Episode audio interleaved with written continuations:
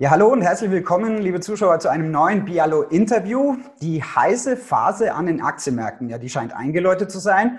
Droht uns vielleicht sogar eine zweite Verkaufswelle oder stehen wir vielleicht sogar am Anfang eines neuen Bullenmarktes? Diese Frage und noch mehr müssen wir klären und zwar mit Steffen Sieger. Er ist Teamleiter Handel und Research bei Grüner Fischer Investments. Hallo, Herr Sieger, schön, dass Sie bei uns sind. Hallo, Herr Schick, freut mich. Ja, dann gehen wir doch gleich mal in die Vollen. Die Luft an den Aktienmärkten, die berühmte zweite Luft, scheint langsam dünner zu werden. Wie schätzen Sie aktuell die Lage ein? Ähm, drohen da vielleicht sogar neue, größere Rücksetzer in den nächsten Wochen? Also es ist typisch für einen neuen Bullenmarkt, dass sich die Märkte wieder ein bisschen weiter in die Zukunft orientieren, ja, und Wahrscheinlichkeiten für verschiedene Ereignisse für einen längeren Zeitraum einpreisen. Da muss man vielleicht noch mal kurz ans, zum Jahresbeginn 2020 zurückblicken äh, mit dem längsten Bullenmarkt aller Zeiten im Rücken. Ja, und dann kam diese Phase, wo die Aktienmärkte eben gezwungen waren, äh, die Auswirkungen der wirtschaftlichen Stilllegungen durch Corona unmittelbar einzupreisen. Und in dieser Phase haben die Märkte eben einen sehr kurzfristigen Blickwinkel angenommen. Und diesen Blickwinkel haben sie schnell wieder abgelegt. Sie haben wieder weiter in die Zukunft geblickt. Äh, und dementsprechend ist es dann zu einer sehr dynamischen V-Bewegung gekommen. Und jetzt sind wir irgendwie so in der typischen frühen Bullenphase, wo es eben so ist, dass man sich sehr auf die negativen Einflussfaktoren konzentriert äh, und diese positiven Einflussfaktoren eher so ein bisschen im Hintergrund agieren. Äh, und vor allem auch sehr typisch ist, dass sozusagen die Anleger befürchten, dass der ursprüngliche Krisengrund nochmal voll durchschlägt. Das war im Anschluss an das Jahr 2009 so. Ähm, damals waren es die Ängste um die grundsätzliche Stabilität des Finanzsystems und heute ist es eben die Angst vor einer zweiten Infektionswelle und ja, was uns so ein bisschen auch sicher macht, im neuen Bullenmarkt zu sein, äh, das ist die rein formale Sache, denn ausgehend vom, vom Tiefpunkt im 23. März haben die globalen Aktienmärkte rund 50 Prozent zugelegt, was natürlich ebenfalls letztendlich für die reine Definition eines neuen Bullenmarkts spricht. Dennoch, wenn man sich jetzt die Langfristcharts anschaut vom DAX, also seit März 2009, dann könnte man meinen, dass der Bullenmarkt, also der alte, noch gar nicht beendet wurde, richtig, oder? Das kann man durchaus so interpretieren, vor allem wenn man sieht, dass sich eben viele Eigenschaften aus dem alten Bullenmarkt weiterhin fortgesetzt haben, über diese schnelle minus 35 Prozent hinweg. Ähm, beispielsweise führen die großen Wachstumswerte die Märkte weiterhin an, was eigentlich ungewöhnlich ist, denn typischerweise wird die Bewegung in einem neuen Bullenmarkt von Value-Werten angeführt, äh, die in der Krise eben überproportional verloren haben. Das war in diesem Zykluswechsel nicht so. Der war ein bisschen ungewöhnlich und deshalb kann man in vielerlei Hinsicht äh, die Marktbewegung 2020 auch als überdimensionale Korrektur interpretieren. Aber Herr Sieger, halten Sie jetzt wirklich eine zweite Verkaufswelle wirklich für völlig ausgeschlossen? Also wenn man jetzt sieht, ähm, die Neuinfektionen steigen weiter in diesem Tempo, dann äh, könnte es doch auch Ungemach geben jetzt im September, Mitte September sind wir jetzt Ende September, da könnte doch wirklich nochmal ein heißer Tanz auf dem Vulkan bevorstehen, oder was meinen Sie? Ausgeschlossen ist an den Märkten leider gar nichts, aber wir schätzen eben die Wahrscheinlichkeit für eine direkte Wiederholung der Ereignisse aus dem ersten Halbjahr als relativ gering ein. Ja, es wird steigende Infektionszahlen geben. Ja, es wird einschränkende Maßnahmen geben. Äh, gerade im Großraum München ist es ja bereits schon zur Realität geworden. Aber zum einen ist die Erwartungshaltung der Anleger ganz anders positioniert. Äh, das heißt, eine komplette Stilllegung der Wirtschaft, wie wir sie im ersten Halbjahr gesehen haben, das ist in der Form nicht erwartet worden. Und dieses Mal spricht eigentlich jeder über eine mögliche zweite Welle. Und das grenzt das negative Überraschungspotenzial so ein Stück weit ein. Was uns zudem ein bisschen positiv drauf blicken lässt, sind auch die Signale seitens der Politik, ähm, dass man das Szenario eines kompletten wirtschaftlichen Lockdowns tunlichst vermeiden will. Man sollte sich aber nicht einbilden, äh, dass es jetzt mit dem neuen Bullenmarkt alles erledigt ist. Das Corona-Thema wird uns noch weiterhin begleiten. Und auch im frühen Bullenmarkt ist natürlich eine ja, erhöhte Volatilität ganz normal. Jetzt gibt es Kritiker, die monieren, äh, dass die internationalen Notenbanken und Regierungen schon mehr als 20 Billionen US-Dollar, das muss man sich mal auf der Zunge zergehen lassen, also 20.000 Milliarden US-Dollar in die Märkte gepumpt haben. Die Frage ist, ähm, wie wollen die das wieder abziehen oder geht das Experiment überhaupt gut? Es wird ja gerne als Stimulusmaßnahme bezeichnet, äh, was die Zentralbanken und Regierungen machen. Aber im Grunde ist es eigentlich eine Notfallmaßnahme. Ja, es geht nicht darum, die Wirtschaftskraft auf ein neues Rekordniveau zu heben. Es geht einfach darum, die vorhandenen Löcher zu stopfen und eben viele Unternehmungen über diese Corona-Klippe zu hieven. Das sind unvermeidliche Maßnahmen aktuell, sie sind notwendig, aber mittel- bis langfristig sind wir eben deutlich der Meinung, äh, dass es nicht die Zentralbank richten können und müssen, sondern eben die Wirtschaft selbst durch ihre Wandlungs- und Anpassungsfähigkeit. Da kann man auch mal zeitlich vor die Krise blicken. Äh, es hat im Vorfeld keine extreme Übertreibung stattgefunden, sodass ein kompletter Neustart vonnöten wäre. Äh, es muss einfach eine Überbrückung stattfinden, um den vorangegangenen Zyklus ein Stück weit wieder aufzunehmen. Das wird nicht flächendeckend gelingen. Ja, dazu sind viele Unternehmungen schon so unter Druck geraten, dass sie nicht einfach wieder zum Tagesgeschäft zurückgehen können. Da helfen dann auch die Stimulusprogramme nichts mehr. Aber in der Breite sind wir schon klar der Meinung, ähm, dass es mit einer wirtschaftlichen Kontraktion getan ist und dass es nicht dazu kommt, zwangsläufig, äh, was viele befürchten, eben eine ja, extreme Depression. Okay, eine Depression, die könnte auch ähm, für eine Deflation sprechen, sage ich jetzt mal, aber es gibt eben auch Sparer und Verbraucher, die machen sich jetzt langfristig doch sehr viele Sorgen um ihr Erspartes. Manche haben sogar noch die Hyperinflation Ende der 20er Jahre mitbekommen. Wie schaut es da genau aus? Ähm, droht uns vielleicht wirklich äh, das Szenario einer Hyperinflation oder zumindest stark steigender Inflationsraten in den nächsten Jahren? Die Sorgen um ansteigende Inflation, die sind eigentlich grundsätzlich berechtigt. Ja, allerdings ist es aus unserer Sicht jetzt noch kein drängendes Thema. Äh, denn die wichtige Frage ist, was passiert eigentlich mit dem Geld, das zur Verfügung gestellt wird?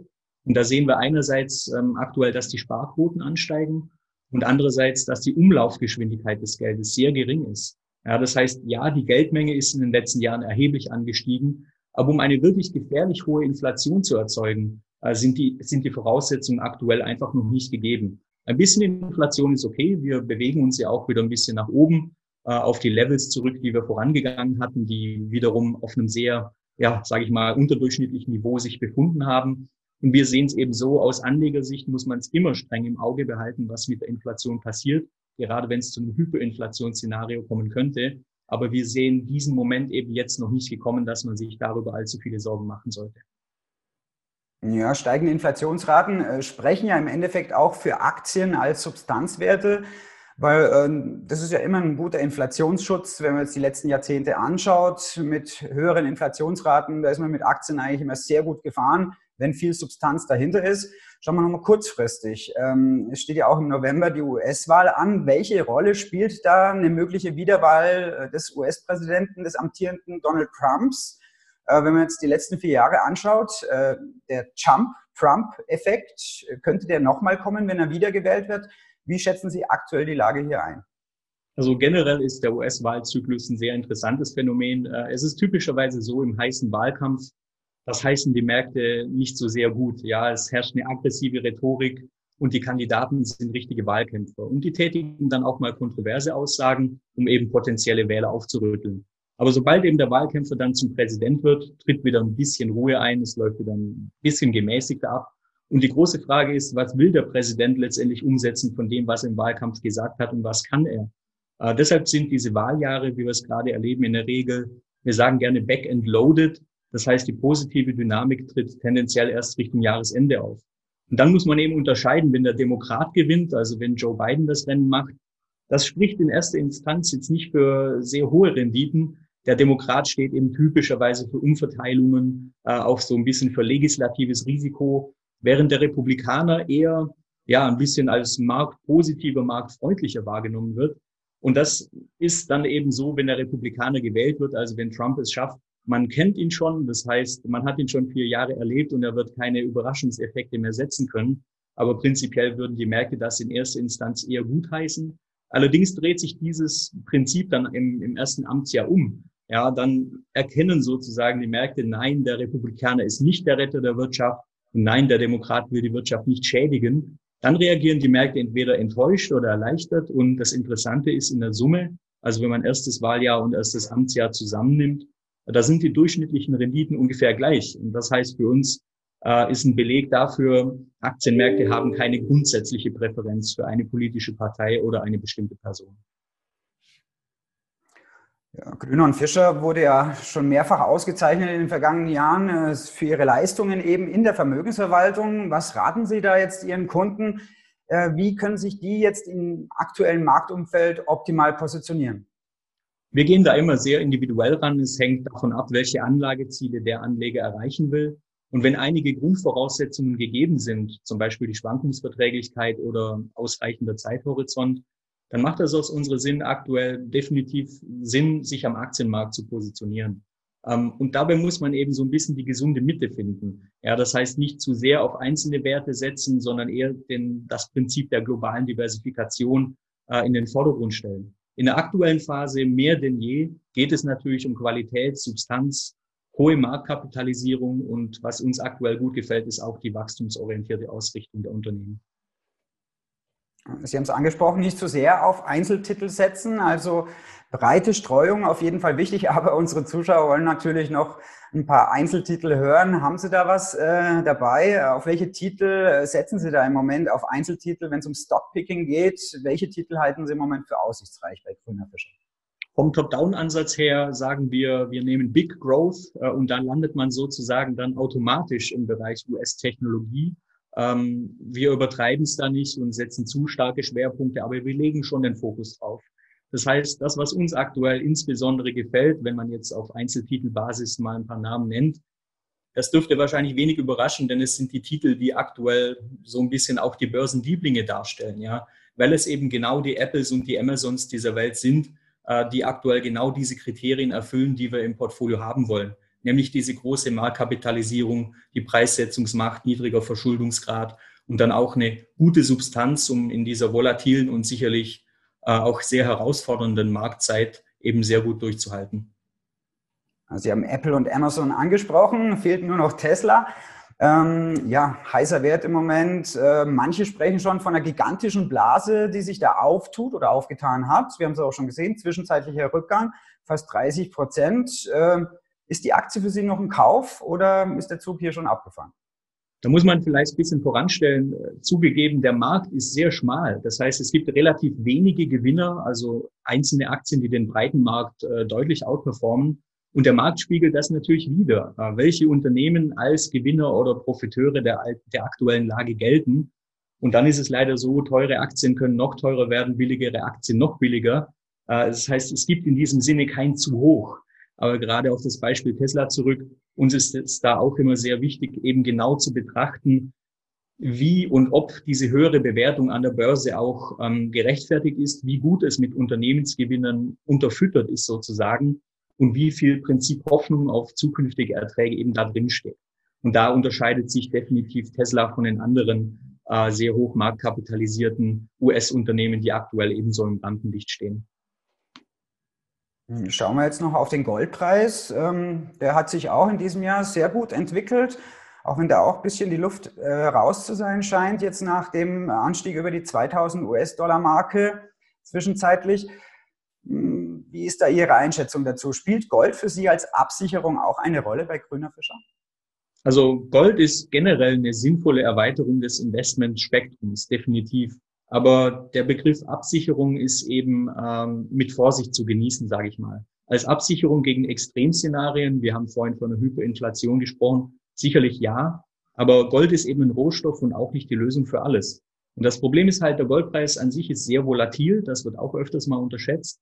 Wir haben uns dann auch mal den zeitlichen Verlauf von dem gesamten Goldpreis angeschaut.